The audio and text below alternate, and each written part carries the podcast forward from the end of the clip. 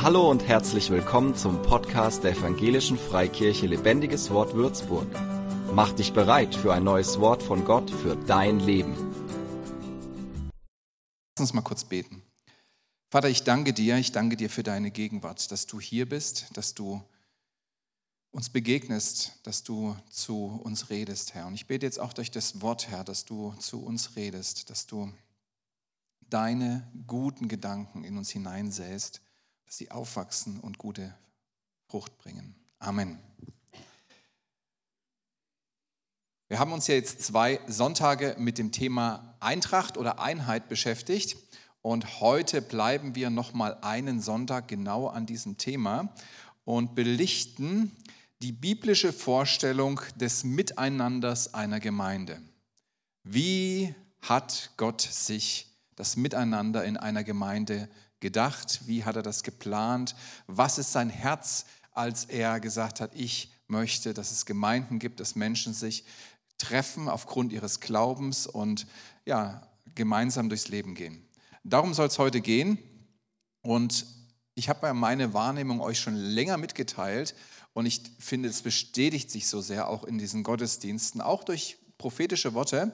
Aber die Wahrnehmung ist, dass Gott uns einlädt auf eine neue Ebene geistlicher Einheit. Und das Schöne ist, ich habe das Gefühl, die Gemeinde geht richtig mit. Das erlebt man an dem Miteinander hier, das erlebt man äh, an Gottes Gegenwart, das erlebt man einfach, ähm, dass Gott zum Zuge kommt und das ist so schön. Deswegen liebe ich es gerade, dies, das auch zu erleben, dass die Gemeinde mitgeht und wir gemeinsam auch diese neue Ebene geistlicher Einheit erringen dürfen oder erreichen dürfen. Ja, warum möchte das machen? Gott möchte seinen Segen noch deutlicher zum Tragen kommen lassen. Seine Gegenwart, seine Kraft soll noch mehr zu spüren sein. Wenn Gottes Herrlichkeit kommt, dass äh, Gott kommt selber, seine Identität kommt in Heit, es kommt Wiederherstellung, es kommt Erneuerung, es kommt Errettung, es kommt Überfluss, all das kommt mit ihm. Also so, je mehr Gott Zugang hat in einer Gemeinde, je mehr er kommen darf, desto mehr wird die Gemeinde auch seine Segnungen erleben können und dürfen. Mein Titel heute lautet, ich habe es euch eigentlich schon gezeigt, hier drauf steht es, aber wir wollen natürlich auch die Folie sehen hier. Love God, love people. Ich bin ja kein Freund, immer alles ins Englische zu ziehen, aber das ging nicht anders. Das äh, musste so sein. Und wer das liest und viel mit der Bibel zu tun hat, ein eifriger Bibelleser ist oder Bibelleserin ist, der wird automatisch an das höchste Gebot denken. Da unten steht es ja auch als Untertitel und die Bibelstelle. Das ist nämlich die Hauptaussage von dem, was das höchste, das wichtigste Gebot der Bibel nach Jesus aussagt. Jesus wurde nämlich mal gefragt von einem pharisäischen Gesetzeslehrer, was denn das höchste Gebot sei. Und darum soll es heute gehen. Ich möchte es auch zum äh, Beginn gleich mit euch lesen. Jesus antwortete, du sollst den Herrn, deinen Gott, lieben von ganzem Herzen, mit ganzer Seele und mit all deinen Gedanken. Also Jesus er, er zitiert hier aus dem Schma Israel, das, was die Juden kannten, und er fährt fort. Das ist das erste und wichtigste Gebot. Ein weiteres ist genauso wichtig, liebe deinen Nächsten wie dich selbst.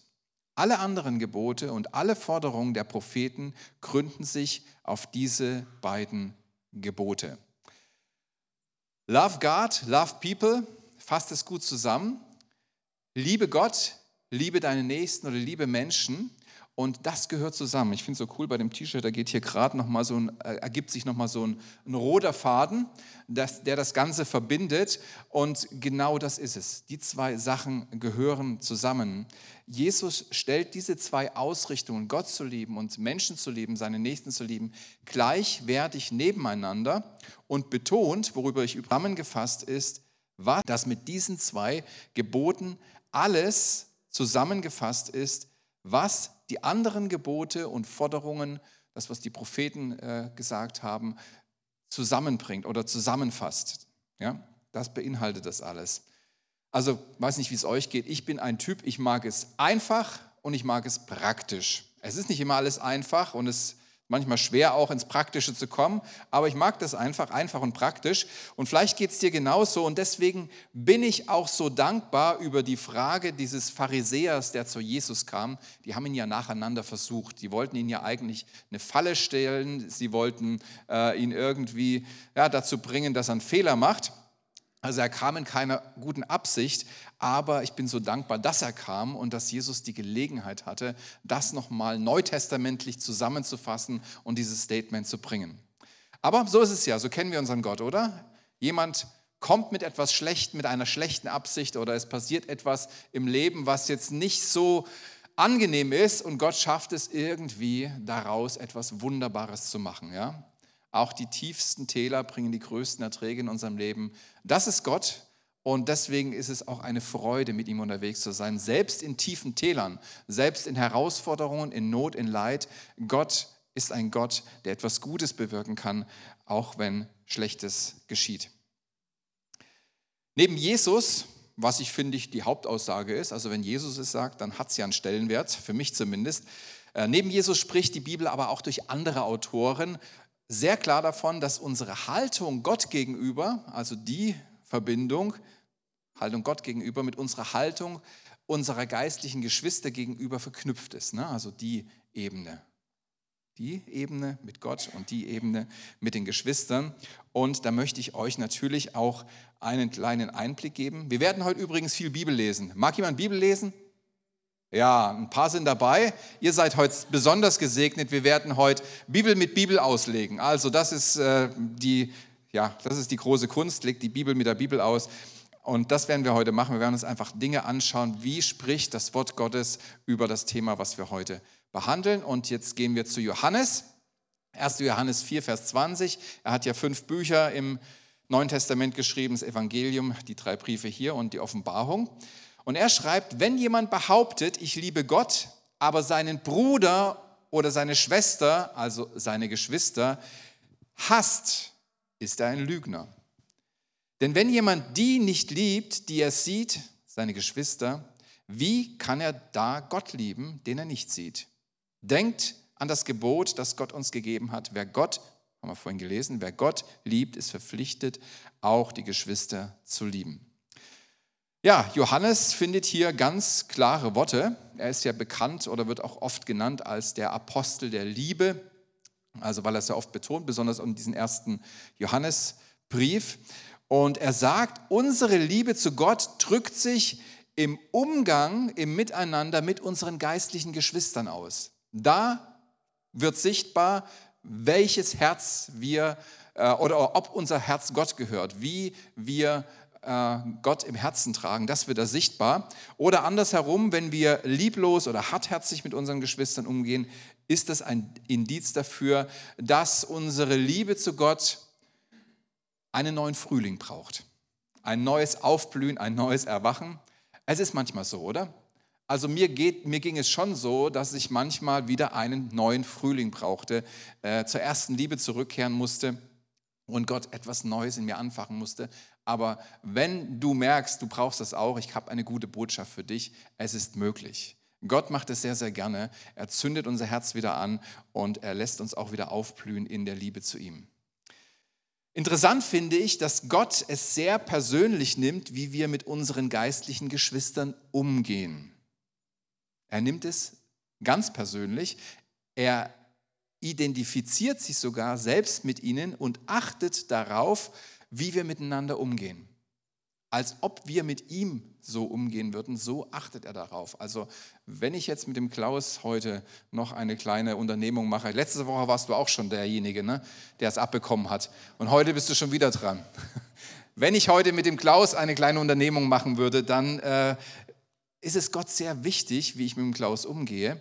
Und ähm, das, was ich ihm tue, ist für ihn so, als würde ich es Gott persönlich tun. Wir lesen mal die Stelle. Ganz, ganz tolle Stelle, finde ich. Etwas länger, aber ich habe ja gehört oder gesehen, ihr lest gerne Bibel.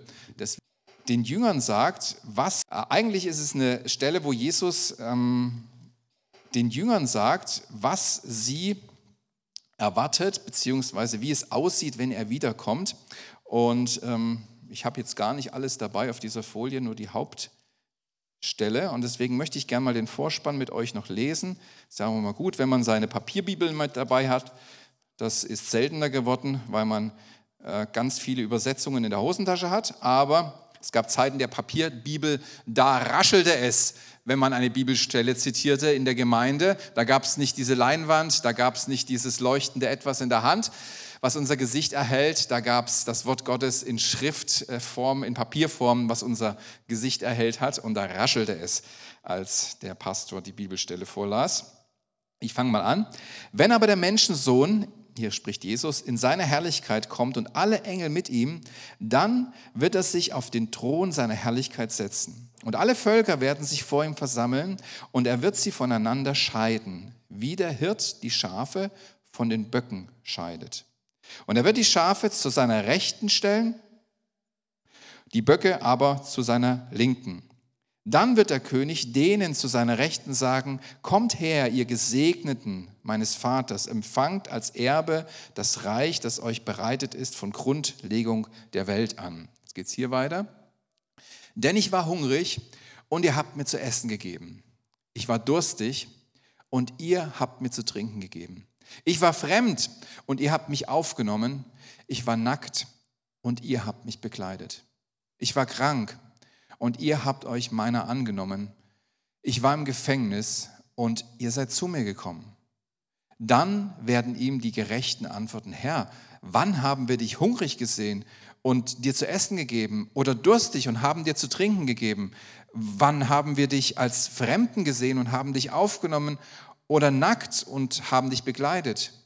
Wann haben wir dich krank gesehen oder im Gefängnis und sind zu dir gekommen? Und der König wird ihnen zur Antwort geben, Amen. Das heißt, so ist es. Ich sage euch, was ihr einem dieser meinen geringsten Brüder tut, äh, getan habt, das habt ihr mir getan. Das habt ihr mir getan. Was für ein König. An anderer Stelle sagt auch Jesus, ähm, wie die Könige dieser Welt sind, dass sie die Menschen unterdrücken und dass sie sie ausbeuten, dass sie sie ausnutzen. Und hier haben wir es mit einem König zu tun, der sich mit seinem Volk identifiziert, als wäre er es selber. Er identifiziert sich mit dir, als wäre er es selber. Und es wird auch deutlich an dieser Stelle, dass wir oft überhaupt keinen Schimmer haben, was es Gott bedeutet, wie wir miteinander umgehen. Das ist für uns so ein Miteinander, so ja, eine schöne Zeit oder auch keine schöne Zeit, je nachdem, wie es läuft. Aber Gott identifiziert sich mit jedem seiner Kinder und ihm ist es total wichtig, es hat für ihn große Bedeutung, wie unser Umgang miteinander ist. Gott identifiziert sich nicht nur mit dir, er identifiziert sich auch mit der Person neben dir. Die, die neben dir sitzen, da, mit denen identifiziert sich Gott genauso. Und wenn du Gott schon immer mal äh, deine Liebe von ganzem Herzen ausdrücken wolltest, schau dich mal um. Um dich herum sitzen jede Menge Möglichkeiten. Da kannst du Gott mal deine Dankbarkeit, deine Wertschätzung, deine Freude, deine Liebe richtig zum Ausdruck kommen lassen. Das sind gute Möglichkeiten. Vielleicht gehst du noch mal zwei Stühle weiter, weil um einen herum sitzen ja meistens die, die das eh genießen. Schau dich mal um. Schau dich mal um. Haufen Möglichkeiten, Gott dein Herz auszudrücken, deine Liebe zu zeigen, deine Wertschätzung. Ich habe eine Zeit lang, ich weiß gar nicht, warum ich das aufgehört habe, ich habe, wir haben beide ein Taschengeldkonto, meine Frau und ich. Es ist ja alles so alles zusammen und ja, jeder will ja immer noch mal ein bisschen so für sich. Ich nicht so sehr, es sammelt sich meistens an, aber meine Frau freut sich darüber, was haben, einfach was sinnlos ausgeben, ja. Und bei mir hat sich das angesammelt. Ich habe gedacht, Gott, also weiß gar nicht, was ich damit mache. Meistens habe ich meiner Frau eine Freude gemacht oder was für die Kinder gekauft. Und dann habe ich gesagt, ich habe eine Idee. Ich möchte gerne jeden Monat jemanden mit meinem Taschengeld eine Freude machen. Leg du mir diese Menschen aufs Herz. Und dann sind wir Ideen gekommen, dann sind wir Einfälle gekommen. Also es ist schon so, man muss sich aktiv danach ausstrecken und dann zeigt ein Gott auch, was es für Möglichkeiten gibt. Wie gesagt, weiß nicht, warum ich das aufgehört habe, vielleicht soll ich einfach wieder anfangen. Aber wisst ihr was? Und das lässt mich Gottes Sicht so schön und so klar verstehen. Als Vater bin ich auch begeistert, wenn meine Kinder sich umeinander kümmern. Wenn die Größeren die, den Kleineren helfen, wenn sie die Schuhe nicht anziehen können, wenn auf der Straße es Ärger gibt und sie zu ihren Geschwistern stehen und sagen, hey, pass mal auf, der gehört zu mir, ähm, schau mal, dass du Land gewinnst. Das berührt mein Herz. Es berührt mein Herz, wenn die sich füreinander einsetzen. Die können auch anders, keine Frage, können wir auch, aber es berührt mein Herz, wenn die miteinander unterwegs sind, wenn die füreinander einstehen. Und weißt du was? Gott ist so begeistert, wenn wir füreinander da sind. Er ist so begeistert, dass er es sogar belohnt. Für all die Leute, die vielleicht denken, na ja, mein Taschengeld soll ich hergeben oder ich soll mich jetzt da um jemanden kümmern, ach, ich habe so viel zu tun, äh, mir Zeit nehmen, wo bleibe ich denn da? Du wirst nicht zu kurz wegkommen. Also bei all den Leuten, die Angst haben, zu kurz wegzukommen, habe ich jetzt mal was mitgebracht. Dein Lohn wird groß sein, das kann ich dir jetzt schon sagen. Sprüche 19, 17. Wer sich des Armen erbarmt, leiht dem Herrn und der wird ihm seine gute Tat vergelten. Du gehst nicht leer aus, bleibt nicht bei einem Opfer. Es ist eigentlich ein Segen, wenn man sich kümmert. Noch eine neutestamentliche Stelle, ähm, wenn man Jesus, wenn man es mal direkt von Jesus hören möchte. Und wer einen dieser Geringen auch nur einen Becher frischen Wassers reicht, weil er ein Jünger ist, Amen, ich sage euch, er wird nicht um seinen Lohn kommen. Also ihr lieben Leute in der Cafeteria, wo sind die Cafeteria-Mitarbeiter? Gibt es da welche? Jawohl, ihr seid gesegnet. Da gibt es ja nicht nur Wasser, da gibt es ja auch Kaffee. Wie groß wird der Lohn sein? Wir werden sehen. Aber Geschwisterliebe ist nicht nur ein Gebot, so du sollst, streng dich doch an, mach doch mal was und ähm, äh, etwas, was Gottes Herz berührt. Es ist noch mehr. Unsere Herzenshaltung gegenüber unseren Geschwistern ist auch ein Kennzeichen unserer Errettung. Jetzt siehst du die Fragezeichen aufploppen. Einer, einer nickt mich an. Wie wir miteinander umgehen, lässt dich auch erkennen, ob du errettet bist. Miteinander ist ein Kennzeichen unserer Errettung. Wir lesen mal zusammen 1. Johannes wieder. 1. Johannes 3, Vers 14. Wir wissen, dass wir aus dem Tod ins Leben hinübergeschritten sind. Das ist übrigens, was wir in der Taufe feiern. Aus dem Tod ins Leben. Wenn du noch nicht getauft bist, mach diesen Schritt, ob du es verstehst oder nicht. Es ist total wichtig für dein Leben. Wir wissen, dass wir aus dem Tod ins Leben hinübergeschritten sind, denn wir haben schöne Gefühle. Wir gehen in eine Gemeinde. Wir haben uns eine Bibel gekauft. Nein, denn wir lieben einander. Da steht auch nicht, wir sprechen in neuen Sprachen, auch ein Zeichen. Oder wir können Blinde sehend machen oder was auch immer. Wir wissen, dass wir errettet sind, denn wir lieben einander. Das ist ein Kennzeichen unserer Errettung, dass wir plötzlich merken, wow, das ist ja ganz neue, eine ganz neue Offenheit in mir. Da war es vorher ziemlich eng, engstirnig und engherzig. Und plötzlich habe ich da eine Offenheit, Menschen zu begegnen, mit Menschen umzugehen. Und weiter schreibt Johannes, wer nicht liebt, bleibt im Tod. Gott liebt deine Geschwister um dich herum genauso wie dich. Er liebt sie genauso wie dich und er hat dir seinen Geist geschenkt. Und was denkst du, was passiert, wenn er durch seinen Geist in dich kommt und in dir Wohnung nimmt? Sein Herz wird anfangen, dein Herz zu beeinflussen und dein Herz wird anfangen, im Gleichtakt mit seinem Herzen zu schlagen. Und vielleicht hast du es vorher nicht so gespürt, aber die eine Person, die da so, die du jeden Sonntag siehst, die du vielleicht in der, Klein, der, der du in der Kleingruppe begegnest, die liebt ja total und plötzlich merkst du, Mensch, ich fühle mich verbunden. Ich merke da eine, ein Miteinander, eine Einheit die vorher nicht da, sind, da ist. Er hat uns seinen Geist geschenkt und wenn wir von ihm erfüllt sind, fängt unser Herz auch an, für unsere Geschwister zu schlagen. Das ist ein Zeichen, eine Auswirkung der Errettung. Wenn der Geist Gottes kommt, er wird das in uns bewirken. Also können wir auch daran erkennen, dass wir errettet sind, dass wir ins Leben gekommen sind. Woran erkennt man einen lebendigen Vogel? Wenn er fliegt, ne? Ich habe mal, ich bin mal, habe eine Auszeit mit Gott gemacht. Das heißt Auszeit. Ich gehe ab und zu mal so alleine weg, ein paar Tage. Klappt nicht immer so gut, aber ähm, um, um mit Gott einfach mal ins Gespräch zu kommen, das bewirkt immer wirklich äh, Großes, besonders wenn man sich dann wirklich Zeit nimmt. Also ich empfehle das jedem, wer, wer das kann. Nimm dir mal ein, zwei, drei Tage, mach mal was mit Gott. Und plötzlich landete bei mir auf der, ich war an so einem Campingplatz, habe so ein, so, ein, so, ein, so, ein, so ein Fass gehabt, an dem ich gewohnt habe, mit Terrasse. Und plötzlich saß da ein Vogel und guckte mich an. Ich habe gedacht, naja, der fliegt gleich weg. Aber der war ganz süß. Ich habe ihn dann auch gefüttert, weil er nicht wegflog. Aber der flog nicht. Und am nächsten Tag habe ich ihn immer noch gesehen, aber da waren die Beine nach oben. Und ich musste ihn leider entsorgen. Also bei einem Vogel siehst du, dass er gesund ist, wenn er fliegt. Ich habe sogar ein Video, Hätte ich dir schicken sollen, Georgia. Dann hätten wir es zeigen können, den kleinen Vogel. Aber wenn er nicht mehr fliegt, dann stimmt irgendwas nicht. Ne? Und genauso können wir sehen, dass wir vom Tod ins Leben gekommen sind, wenn wir unsere Geschwister lieben. Wenn wir einander lieben.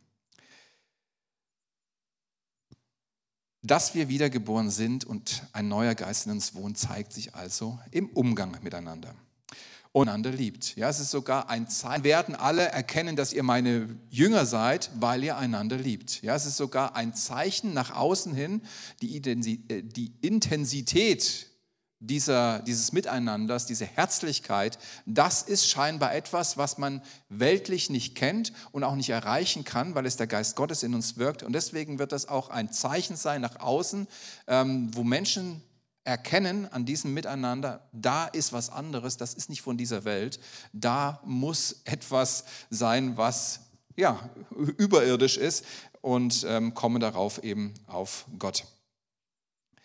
Und mit Jesus schließt sich jetzt auch mein Argumentationskreis und ich denke auch, wir haben verstanden, wie wichtig das Miteinander bei uns ist, welchen Stellenwert, welche, ja, welchen Stellenwert das für Gott hat, dass äh, wir in einer liebevollen, wertschätzenden, annehmenden Haltung miteinander leben. Das ist für ihn enorm wichtig. Es, äh, er identifiziert sich äh, mit deinem Nächsten, er identifiziert sich mit dir und er sagt, das will ich belohnen. Ich freue mich so darüber. Ich möchte äh, mein Herz auch ausschütten oder Ausdruck geben, Ausdruck verleihen, indem ich das belohne. Und jetzt wird es praktisch. Ich möchte mir mit euch nämlich nochmal anschauen, was das denn bedeutet. Wie sieht diese Liebe praktisch aus? Und jetzt wird es ganz bunt. Wir gehen einfach mal ein paar Bibelstellen durch, die wir uns anschauen und ähm, kurz bedenken, wie drückt sich Liebe praktisch aus. Und ich habe hier so eine schöne Studienbibel, also die ich sehr empfehle. Wenn ihr eine gute Studienbibel sucht, äh, nehmt ihr die Stems am besten. Züricher Übersetzung, habe ich auch ganz lieb gewonnen, die Schweizer mit ihren Übersetzungen. Und da habe ich tatsächlich bei dem ähm, Vers, wo es um das höchste Gebot gibt, also wo Jesus selber diese Antwort gibt, eine schöne Fußnote gefunden, die habe ich gedacht, die enthalte ich euch nicht vor, die wollen wir mal zusammen lesen, weil das drückt aus, wie praktisch es wird. Ach, da habe ich eine Zwischenfolie eingebaut. Gott, also das ist nicht die Bibel, das ist nicht, äh, das ist nicht Jesus, das ist nicht Paulus oder Johannes, das ist die Stems-Bibel, ein Kommentar zu dem Vers über das höchste Gebot. Gott mit deinem ganzen Verstand zu lieben zeigt, dass es nicht nur um Gefühle und Emotionen geht. Liebe ist ein bewusster Willensakt. Es bedeutet, Gott mit dem gesamten Intellekt zu dienen und ihn mit Gedanken, Ideen, hat man vorhin Ideen, also man darf kreativ werden in äh, dem Ausdruck seiner Liebe und Entscheidungen zu ehren, die auf seinem Wort basieren. Gott mit dem Verstand zu lieben erfordert, das Richtige zu tun, auch wenn die Gefühle nicht mitziehen. Ihr Eheleute, kennt ihr das auch? Das Richtige tun, obwohl die Gefühle nicht mitziehen. Ist ganz normal, oder? Ganz normal. So funktioniert Ehe. Es ist nicht immer nur hier, es ist manchmal auch da und dann muss man den Steuerhebel umziehen, äh, umlegen, auch wenn die Gefühle nicht mitziehen und muss wieder Aufwärtskurs äh, ansteuern. Oder man von der Welt abgelehnt wird. Wer Gott liebt, muss gelegentlich schwere Entscheidungen treffen und auch dann gehorsam sein, wenn es schmerzlich ist. Genauso wie Jesus es getan hat.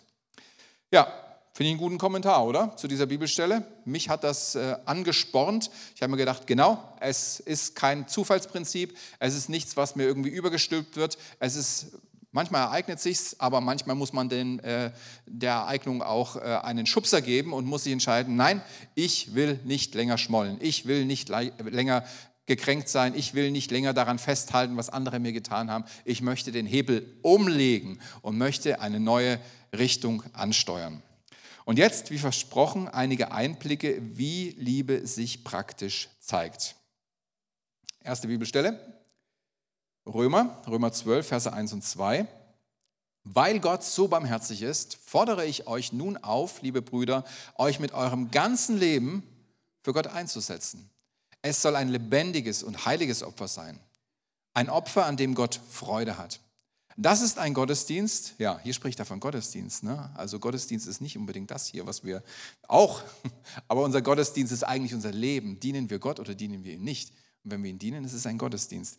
Das ist ein Gottesdienst, wie er, sein, wie er sein soll. Deshalb orientiert euch nicht am Verhalten und an den Gewohnheiten dieser Welt, sondern lasst euch von Gott durch Veränderung eurer Denkweise, fängt meistens im Kopf an. Da entscheiden sich Dinge, da werden Weichen gestellt, ähm, durch Veränderung eurer Denkweise in neue Menschen verwandeln. Dann werdet ihr wissen, was Gott von euch will. Es ist das, was gut ist und ihn freut und seinen Willen vollkommen entspricht. Die grundlegende Frage ist nämlich, von was, von wem lasse ich mich prägen? Was hat Einfluss auf mein Leben? Was darf mein Leben beeinflussen? Ich sage dir mal eins, egal von was du dich prägen lassen willst, du wirst immer geprägt von dem, mit dem du dich am meisten beschäftigst. Das wird Einfluss haben auf deine Denke, beeinflussen. Das wird dich in bestimmte Richtungen bringen. Das wird deine Denke beeinflussen. Nicht unbedingt das, was du willst, sondern das, mit was du dich am meisten beschäftigst. Das prägt unser Leben. Und Deswegen macht uns Gott so oft Mut, unsere Aufmerksamkeit auf das Wort Gottes zu legen. Er macht uns so oft Mut und lädt uns ein, bedenke das Wort, sinne nach über das Wort Tag und Nacht, äh, lass daran, davon nicht ab, lass es einmassiert werden, lass es hineindringen in deine Gedanken, in dein Wesen, in dein Herz, in dein Leben und lass es zu deiner Nahrung werden. Es ist nicht egal, was du isst, oder? Ihr Lieben, die Weihnachtszeit kommt, gewiss. Ist nicht egal, was du isst. Es hat Auswirkungen auf dein Leben. Das können wir im Sichtbaren erkennen. Aber im Geistlichen ist es genauso. Bloß man sieht es vielleicht erst ein bisschen später. Nächster Bibelvers. Und betrübt nicht den Heiligen Geist Gottes, mit dem ihr versiegelt worden seid auf den Tag der Erlösung hin. Ja, wie können wir den Geist Gottes betrüben? Ich habe hier extra mal eine Pause gemacht weiß nicht, was euch alles einfällt. Mir würden da schon ein paar Sachen einfallen, ähm, die hier nicht stehen, aber es ist ganz interessant, was hier steht. Hier geht es wieder um uns, hier geht es wieder um Gemeinde, hier geht es wieder um das Miteinander, ähm, wie wir miteinander leben. Erfreut den Heiligen Geist oder betrübt ihn? Schaut mal rein. Alle Bitterkeit und Wut und Zorn und Geschrei und Lästerung sei von euch weggetan, samt aller Bosheit. Seid aber zueinander gütig oder werdet zueinander gütig, mitleidig und vergebt einander. Also schenkt einander Gnade. Ne? Gnade ist ja ganz groß geschrieben bei uns. Wir leben ja auch in der Gnadenzeit. Gnade hat auch eine besondere Betonung im Moment, schon seit einigen Jahren. Das ist übrigens Gnade. Ne? Nicht nur, dass Gott uns vergibt und annimmt, sondern dass wir auch anderen vergeben und sie annehmen. Seid aber zueinander gütig, mitleidig und vergebt einander, so wie auch Gott in Christus euch vergeben hat. Nächste Stelle. Ihr seid aber teuer erkauft, verherrlicht also Gott mit eurem Leib. Wie ist denn das jetzt gemeint? Biene nickt. Du weißt, es ist keine Aufforderung, sich tätowieren zu lassen. Aber ist auch nicht schlimm, wenn man es macht. Ich habe, äh, na früher war es nicht so gern gesehen, aber ich habe tatsächlich irgendwann mal zur Taufe mich an einem Taufgeschenk beteiligt. Das war ein Tattoo. Ja, es sitzt auch hier in der Gemeinde, das Tattoo. Ja. Ähm, Die ersten Gemeinden hatten oft mit Einflüssen der Gnosis zu, äh, zu kämpfen. Kennt ihr Gnosis? Ja? Also mal kurz runtergebrochen. Es ist, äh, die Gnosis sagt, es ist wichtig, äh, was du erkannt hast und glaubst, aber es ist nicht so wichtig, wie du dein Leben gestaltest, für was du deinen Körper hergibst. Was, äh, so die sichtbaren Dinge sind stark getrennt von den geistlichen Dingen. Ja? Wichtig ist, dass du im Geist Erkenntnis hast und Glaube hast und dann ist es zweitrangig, was du mit deinem Leben anstellst. Und so war auch so Umgang mit Prostituierten kein Thema. Es betraf ja den Körper, es war was rein körperliches. Äh, und die Bibel lehrt genau das Gegenteil. Die Bibel sagt nämlich, was du erkannt hast und glaubst, soll oder muss sich auch, weil sonst stimmt irgendwas nicht, in deinem Leben widerspiegeln, in deiner Lebensweise, wie du dein Leben gestaltest. Und der Kontext dieses, dieses Verses ist tatsächlich Sexualität. Also man könnte auch übersetzen, verherrlicht Gott mit eurer Sexualität. Tatsächlich geht es äh, im Kontext um Sexualität. Und die biblische Ehe zwischen Mann, äh, äh, die biblische Ehe ist die Ehe zwischen Mann und Frau. Das ist, wie Gott Ehe beschreibt oder wie Gott Ehe geplant hat. Und Sexualität hat ihren Platz innerhalb der Ehe von Mann und Frau. Und hier fordert Paulus die Römer ganz klar auf, verherrlicht Gott mit dem, wie ihr eure Sexualität auslebt. Liebe kommt zum Ausdruck. Also wir können Gott mit unserem Körper verherrlichen, auch äh, in dem, wie wir Sexualität leben. Nächste Bibelfeststelle. Ob ihr nun esst oder trinkt oder sonst etwas tut, tut alles zur Ehre Gottes. Was ist der Hintergrund? Geht nicht darum, unbedingt ein Tischgebet zu sprechen, bevor man isst. Kontext ist, dass äh, es früher Götzenopferfleisch gab. Also es war Fleisch, was äh, auf dem Markt zu erwerben war, was aber dazu diente, in der Regel so den Götzen ein Opfer zu bringen. Und die Korinther stellten Paulus die Frage, ob es erlaubt ist, Götzenopferfleisch zu essen. Ähm, die hatten auch so eine richtig Falschdenke. Vielleicht kennt man das, vielleicht kennt das der ein oder andere auch von sich. Also ich habe das auch mal gehabt, so das darfst du, das darfst du nicht. Und wenn du guter Christ sein willst, das und das, ähm, musst du voneinander unterscheiden. Und Paulus beantwortet die Frage, er sagt, ja, das ähm, kann man schon essen, lenkt aber ihren Blick gleichzeitig auf das, was wirklich wichtig ist und was, was es ihn ankommt bei dieser ganzen Frage. Es ist nämlich, welche Auswirkungen hat dein Handeln auf das Leben anderer. Es gab nämlich so eine Streitigkeit, manche sagten, nee, Götzenopferfleisch darf man nicht essen, weil das ist ja den Götzen geweiht und man verunreinigt sich und ähm, man gerät in Sünde, man macht sich Gott gegenüber schuldig. Und die anderen sagten, das ist überhaupt kein Thema, weil was in den Mund reingeht, ne, ist egal, aber wichtig ist, was rauskommt. Und er, Paulus sagt einfach, stellt euch mal diese Frage, dient es meinen Geschwistern oder schadet es ihren Glauben? Dass sie in ihrem Gewissen angekratzt werden, dass sie ähm, ja, anfangen ja, äh, zu zweifeln an ihrem Glauben. Und ganz interessant, was gar nicht, das habe ich glaube ich nicht mitgebracht, es sind die Verse, auch die vorangehen, Verse 23 und 24, da sagt er, es ist alles erlaubt. Klingt das schön, ne? Es ist alles erlaubt, aber nicht alles ist hilfreich. Es ist alles erlaubt, aber nicht alles ist gut. Also du kannst alles machen, aber es ist nicht gut, auch wenn es so richtig ist, ist es nicht unbedingt immer gut, im Umfeld gewisser Leute das zu machen. Warum nicht? Denkt nicht an euren eigenen Vorteil, sondern an die anderen und an das, was für sie am besten ist. Und das ist Liebe praktisch.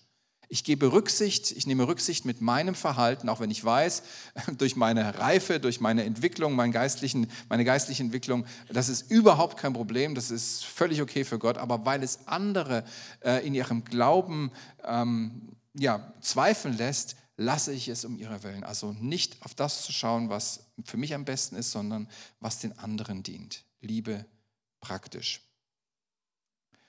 Ja, ich hätte hier noch ein paar Sachen, aber ich schaue auf die Uhr und die sagt uns, es ist bald Next Steps und das wollen wir natürlich auch genießen und die Gemeinschaft miteinander. Ja, die Bibel gibt so viele Stellen wieder. Die Bibel hat so viel zu sagen über äh, das Miteinander und wie Liebe sich praktisch ausdrückt. Und ich bin so froh, dass Gott uns diesen Startschuss im September gegeben hat, hat und auch über das, was wir bereits erleben. Und ich lade euch ein, diese diese Aufforderung als Startschuss zu nehmen. Wir werden nächste Woche eine neue Predigtserie starten. Das war so eine spontane, die ist einfach entstanden.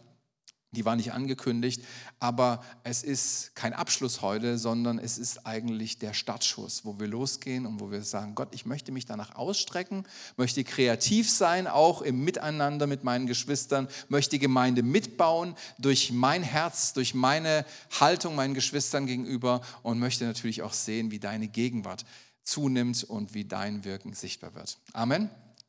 Lass uns mal kurz aufstehen, möchte gern beten. Und du darfst dich gerne mit einbringen in das, was ich bete, wenn es dein Herz ist. Vater, danke, Herr, dass du uns so rufst und dass du uns herausforderst, obwohl wir da wirklich aus meiner Sicht eine gute, einen guten Stand haben, nochmal in Sachen Einheit ein Stück weiterzugehen. Ein Stück, ähm, ein Stück mehr Himmel zu leben, Herr. Und ich preise dich für diese Möglichkeit. Und wir sagen Ja als Gemeinde. Wir wollen uns ziehen lassen, wir wollen uns ermutigen lassen und wir wollen auch mit dir ins Gespräch kommen, wie das praktisch aussehen kann. Wie können wir noch mal mehr zusammenrücken, füreinander da sein, miteinander leben. Danke, Herr, dass du uns diese Gelegenheit gibst, Herr. Und unsere Sehnsucht ist, dass wir zusammenwachsen und dass dadurch auch die Gegenwart von dir in unserer Gemeinde mehr wächst, Herr. So danke ich dir für gute Gedanken, Herr, die du durch deinen Heiligen Geist in unser Herz siehst, in unsere Gedanken siehst und dass du uns echte Kreativität gibst und einander zu dienen, einander wertzuschätzen und auch äh, den Mut gibst, Dinge zu bereinigen, aufzuräumen und in eine neue Zukunft zu starten. Amen.